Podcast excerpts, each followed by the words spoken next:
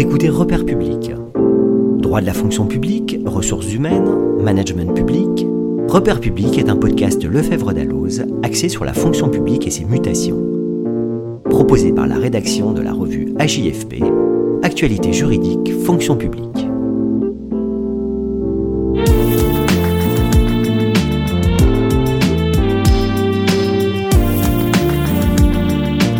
Programme de ce deuxième épisode, la protection fonctionnelle en pratique, quelle approche RH et managériale.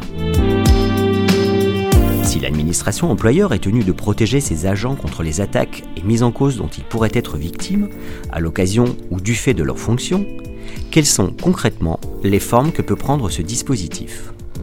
Quelle approche adopter pour les managers et les ressources humaines? Quelles sont les bonnes pratiques? Quelle attitude avoir en cas de conflit entre agents? Autant de questions que nous abordons dans ce nouvel épisode.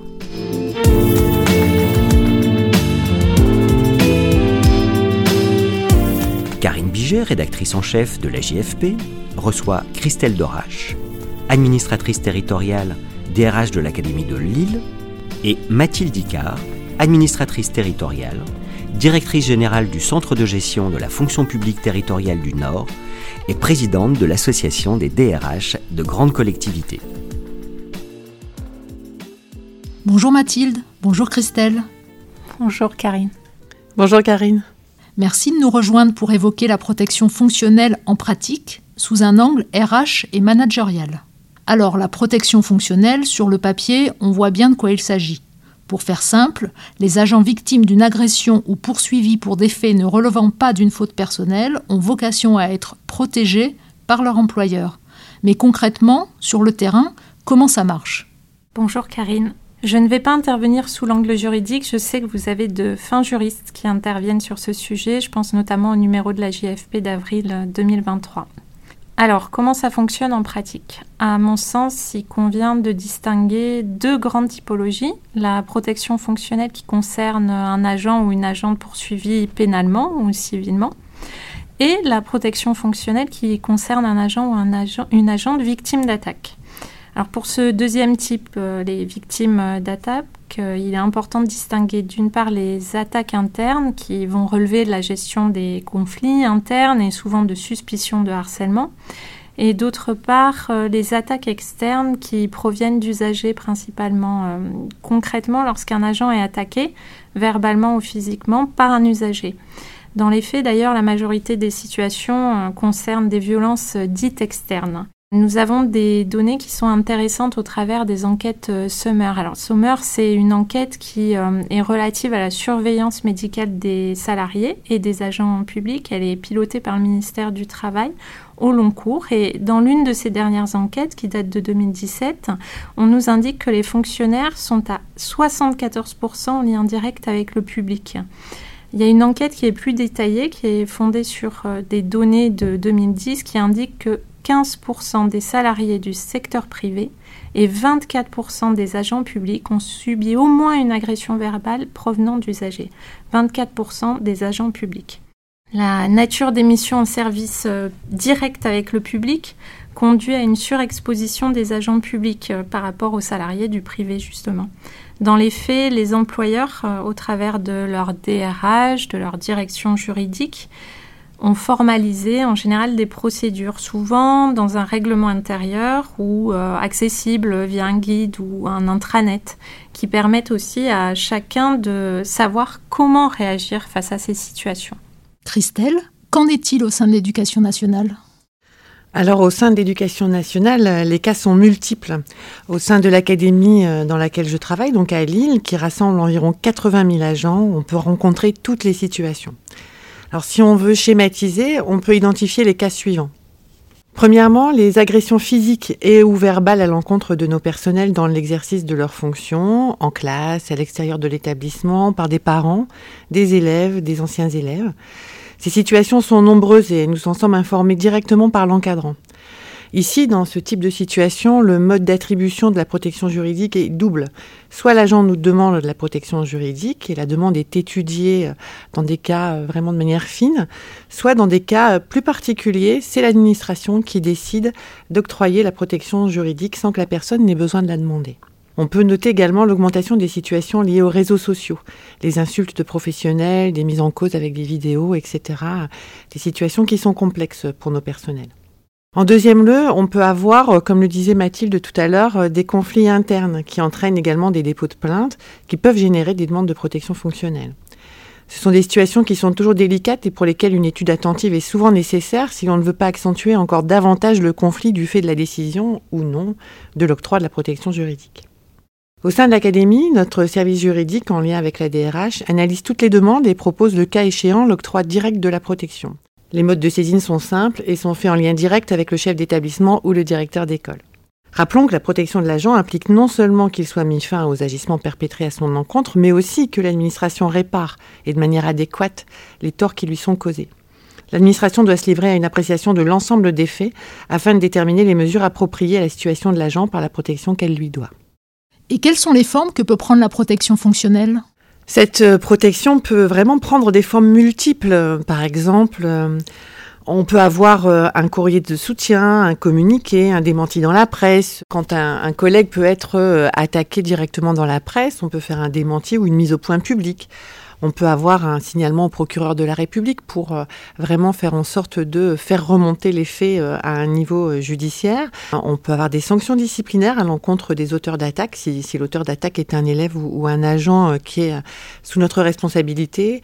Des liens de signalement peuvent être faits aussi pour des contenus outrageants sur les réseaux sociaux. Pour nos personnels, on peut aussi décider de changement d'affectation à titre provisoire pour protéger les protagonistes, ou alors on peut mettre en place des mesures de conciliation. Et euh, cette protection fonctionnelle peut aussi se matérialiser par une assistance juridique euh, en faveur de l'agent avec la prise en charge de ses frais de justice ou une assistance psychologique. Donc ça peut être une prise en charge médicale euh, ou psychologique ou, ou, externe avec des psychothérapeutes. Et ça peut être aussi le remboursement de la franchise en cas de dégradation du véhicule ou de, de matériel appartenant à la personne. Vous voyez, hein, on a vraiment là une palette très très large de mesures qui peuvent être mises en place. La protection fonctionnelle suppose aussi, au-delà des mesures purement techniques, de prendre en charge la charge émotionnelle des attaques et du ressenti de l'agent. C'est presque le cœur du sujet, euh, à mon sens. Elle peut aussi, et il ne faut pas oublier ce volet, prendre la forme d'action de soutien et de prévention. Merci Christelle. Mathilde, quel est le rôle du manager, de la DRH et de la direction juridique dans le dispositif? Je vois pour ma part une réelle évolution euh, depuis 8 ans, 8-10 ans environ. La protection fonctionnelle auparavant était gérée sous un angle très juridique. L'agent ou l'agente adressait un courrier à son employeur et il recevait un courrier qui indiquait que les frais d'avocat euh, seraient pris en charge. On voit bien au travers de ce qu'a présenté euh, Christelle que la protection euh, fonctionnelle, c'est pas que ça et au contraire maintenant c'est appréhendé d'une façon très globale. Je peux d'ailleurs faire un parallèle avec la façon dont sont mises en œuvre aujourd'hui les politiques de prévention. Maintenant, il, il est clair pour tous les managers, en tout cas pour quasiment tous les managers, que le chef de service ou la chef de service est garant de la protection de la santé au travail de ses agents. Dans le champ euh, des violences euh, internes ou externes et donc des attaques, on est euh, sur le terrain des risques dits psychosociaux. Et donc là, l'objectif du manager, sa priorité, ça va être de faire cesser le trouble et de soutenir la personne qui est concernée. Ça, c'est pour euh, le manager. Pour euh, la DRH, pour sa part, euh, ça va être de garantir cette prise de conscience, aussi bien sur ce champ de la protection fonctionnelle que sur le champ de la prévention, mais aussi de soutenir ces managers bien sûr, quand euh, le manager n'est pas concerné euh, lui-même par euh, la, procédure ou, l'attaque. Et de mettre à disposition des outils pour la prise en charge, qu'il s'agisse d'accompagner psychologiquement, d'un soutien médical ou d'autres soutiens, y compris pour des rappels à l'ordre ou l'enclenchement de procédures disciplinaires le cas échéant. Et la direction juridique, elle, elle va souvent être pilote euh, des marchés avec les avocats et elle va activer aussi euh, les contrats d'assurance et donner toutes les informations nécessaires à l'agent qui a sollicité euh, cette protection fonctionnelle et qui l'a obtenue. Christelle, en quoi peut-on dire qu'il s'agit d'un outil managérial et quelles bonnes pratiques peut-on identifier en la matière? Alors à mon sens, Karine, l'octroi de la protection fonctionnelle est un outil managérial à part entière. Ça permet vraiment de reconnaître la difficulté vécue par l'agent, de, lui montrer que la situation est prise au sérieux et que l'employeur a conscience de l'importance de ce qu'a vécu la personne. Et donc, au-delà de l'aspect financier, à mon sens, l'aspect symbolique est essentiel. Il est aussi euh, important d'être attentif à la forme que prend la réponse à une demande de, protection. Euh, on peut très bien avoir euh, un courrier très juridique qui ne va pas forcément donner l'attention ou donner le, sentiment d'une attention très individuelle. Et donc, à mon sens, un, courrier personnalisé actant par écrit du soutien de l'employeur est une aide véritable pour la personne en souffrance. Moi, j'ai pu euh, personnellement constater l'incompréhension de personnes qui n'ont pas pu avoir la protection juridique, euh, notamment dans des cas de conflits interpersonnels où euh, c'est quelquefois difficile de prendre la bonne mesure par rapport à, une demande de protection fonctionnelle. Et, j'ai pu mesurer pour ces personnes qui ne l'ont pas eu l'importance que l'octroi de la protection juridique avait à leurs yeux. Et, et, donc, ça renforce le fait que chaque demande doit vraiment être traitée de façon très très fine et très personnalisée. Je tiens aussi à évoquer la situation des cadres, parce que pour certains, on pense que la difficulté fait partie du métier, ou elle est inhérente à l'activité, et qu'une menace est supposée normale au vu des fonctions. Notamment euh, il y a certains cadres pour lesquels on peut avoir tendance à se dire que euh, ça fait partie du, du, rôle, mais euh, il nous faut, nous, des être attentifs à toutes les situations, quel que soit le niveau de responsabilité ou le type de fonction. Et d'ailleurs, ne pas oublier non plus nos collègues des ressources humaines qui, eux, dans le cadre de leur métier, peuvent aussi être en but à des difficultés qui peuvent mériter l'octroi de la protection juridique. Mathilde, vous voulez ajouter un mot? Oui, un mot, par exemple, dans les pratiques intéressantes, euh, ce que je retiens, c'est notamment le fait que le manager puisse accompagner l'agent qui est concerné au commissariat lors d'un dépôt de plainte. Je trouve globalement que nos processus sont bien rodés euh, concernant les attaques externes. Par contre, c'est plus complexe concernant les conflits internes. Justement, Mathilde, concrètement, comment gère-t-on ces demandes de protection lorsqu'elles concernent deux agents en interne? Alors ça, c'est un point qui est très délicat. Quand l'employeur décide d'accorder euh, cette protection fonctionnelle, c'est qu'il y voit clair, assez clair concernant les responsabilités de chacun. Il faut disposer d'éléments tangibles et parfois il est difficile d'avoir ces éléments, de les recueillir même à l'issue d'une période d'enquête euh, interne. Je pense par exemple à un conflit entre deux agents, un conflit qui va s'envenimer à un tel point que l'un des deux ou alors les deux vont demander euh, la protection fonctionnelle. J'ai connu plusieurs structures, plusieurs organisations qui avaient adopté une doctrine claire. J'ai même, euh, moi, parfois euh, contribué, c'est-à-dire pas de protection fonctionnelle pour les conflits relationnels. Mais ça, c'est compliqué aussi, ça renvoie quelque chose. En revanche, bien sûr, il faut intervenir pour faire cesser la situation. Par exemple, proposer une médiation pour favoriser le retour au dialogue dans le cadre de ce conflit euh, interpersonnel. Je pense aussi, euh, au-delà des conflits euh, internes, à des cas qui sont plus extrêmes comme les suspicions de violences sexistes ou sexuelles, des situations d'harcèlement sexuel ou d'harcèlement moral. Par exemple, comment on gère lorsqu'une personne euh, demande la protection compte tenu de comportements déplacés de son chef de service. Mon conseil, euh, c'est de traiter la situation en s'appuyant sur des, process qui sont bien formalisés et euh, surtout aussi de traiter tout ça en collégialité, de ne pas être seul quand on est RH sur ces questions. La personne, elle va être reçue à plusieurs au moins les RH et le management euh, supérieur pour apprécier d'abord euh, s'il y a un danger. Et là, il va falloir mettre en place, euh, si c'est le cas, des mesures conservatoires pour limiter les liens avec la personne susceptible d'avoir commis ces actes. Ça, c'est la priorité. Et puis aussi, bien sûr, sans déplacer la personne qui se dit victime. Je le dis parce qu'on retrouve encore trop souvent des cas comme cela. Les entretiens, ils doivent être formalisés, euh, il doit y avoir un compte rendu euh, communiquer aussi aux personnes euh, concernées et l'employeur et au travers de l'employeur, donc la DRH, vont s'assurer qu'il n'y a plus de danger immédiat. Ça, c'est la première étape fondamentale qui doit être fixée très rapidement. Moi, j'ai toujours fixé comme principe qu'on réagissait en 48 heures maximum. Ensuite, il peut y avoir une enquête administrative, euh, une fois qu'il y a des, éléments plus tangibles, une enquête administrative qui va être ouverte euh, pour décider ou non euh, d'ouvrir ensuite une procédure disciplinaire. D'ailleurs, à ce sujet, je, précise un point. En, déposant sa demande de protection fonctionnelle, l'agent va attendre autant de son employeur de faire cesser le trouble qu'une réparation. La réparation, c'est essentiel euh, d'un point de vue psychologique pour la personne euh, qui a été euh, concernée.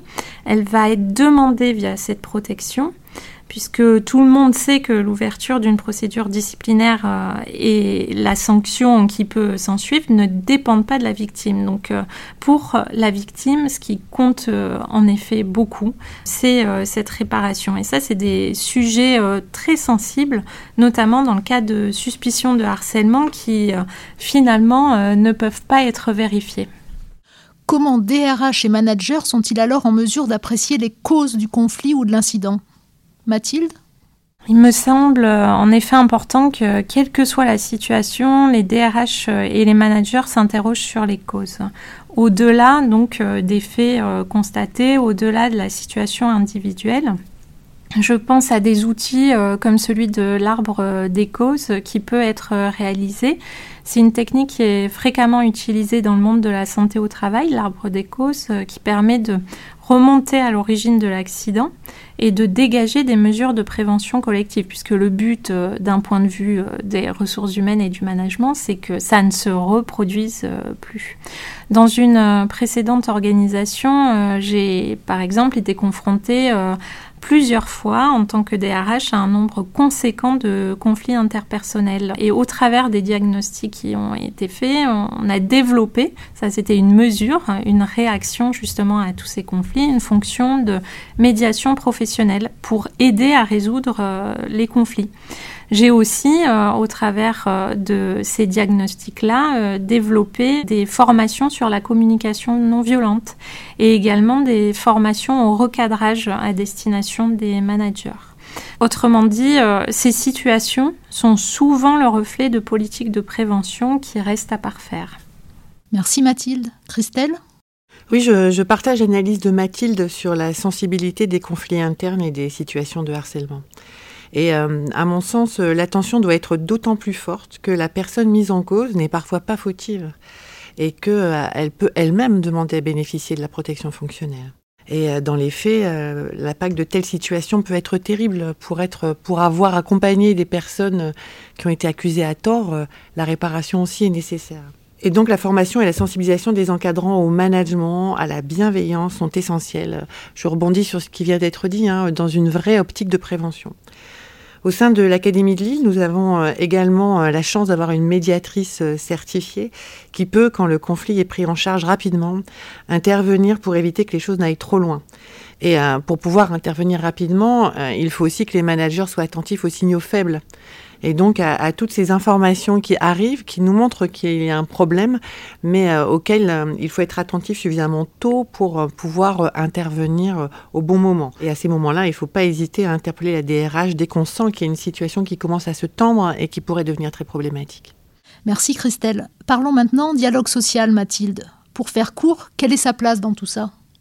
Une place euh, fondamentale. Alors d'abord, les représentants du personnel sont souvent présents aux côtés des personnes concernées dans le cadre des entretiens ou en soutien euh, de ces personnes. Mais au-delà de cet accompagnement individuel qui est essentiel, euh, il y a aussi des institutions le comité social et la formation spécialisée en santé, sécurité et conditions de travail. Je pense que ce sont des lieux intéressants de dialogue pour co-construire des processus sur ces sujets-là.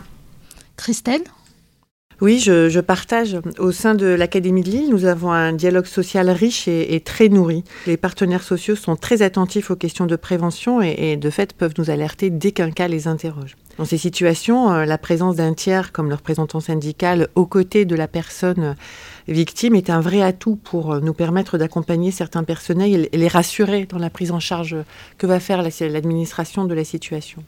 Pour ça, il faut aussi qu'il euh, y ait une vraie relation de confiance avec euh, les partenaires sociaux, euh, confiance dans l'action que la DRH et, l'institution va, va intenter pour pouvoir avancer sur la situation compliquée.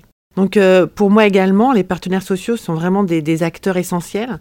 Ils sont très attentifs à la construction de dispositifs d'accompagnement et de prévention. Hein. Moi, je peux citer au sein de mon institution les travaux autour du plan de prévention des risques psychosociaux, du bilan social, parce que quand on travaille autour du bilan social, on partage autour des données et euh, on n'est pas que en transmission de chiffres, on cherche à analyser pour pouvoir avoir des actions de prévention les plus adaptées euh, ensuite.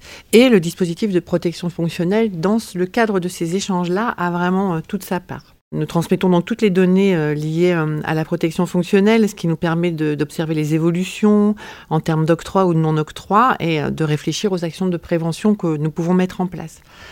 Pour vous donner un exemple, hein, j'ai regardé les chiffres avant de venir. Cette année, 75% euh, des demandes de protection fonctionnelle ont fait suite à des atteintes morales, donc diffamation, injures publiques, menaces, etc. Sur l'ensemble des demandes, on a vraiment eu les trois quarts qui étaient sur ce sujet-là. Et c'est un sujet qui, pour nous, n'est pas le plus simple à gérer en termes de prévention. On a moins la main sur les personnes c'est compliqué à mon sens. Et pour conclure sur la question du dialogue social, euh, on a euh, chez nous euh, des, partenaires sociaux qui insistent beaucoup sur la notion symbolique et la, portée symbolique de l'octroi de la protection fonctionnelle. Merci Christelle. Un dernier mot peut-être? Oui, merci Karine. je souhaite préciser que, à mon sens, la protection fonctionnelle n'est vraiment pas une fin en soi, mais qu'elle nous engage. Et c'est vraiment pour moi important de, le dire. Elle engage l'employeur dans la juste réponse à apporter à la demande de l'agent. Elle engage la direction juridique. Elle engage la DRH dans la mise en place de mesures d'accompagnement, de soutien, de réparation et de prévention. Donc vraiment, euh, l'engagement que ça nous donne, c'est quelque chose qui me tient à cœur pour conclure. Merci Christelle. Merci Mathilde. Merci beaucoup Karine euh, pour cet échange et pour votre invitation. Merci Karine euh, pour l'invitation.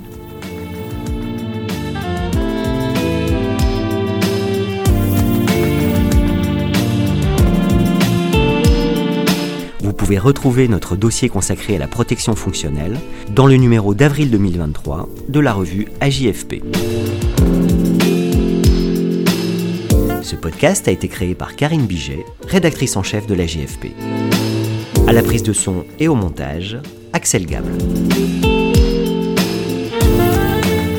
Rendez-vous prochainement pour un nouvel épisode de Repères publics.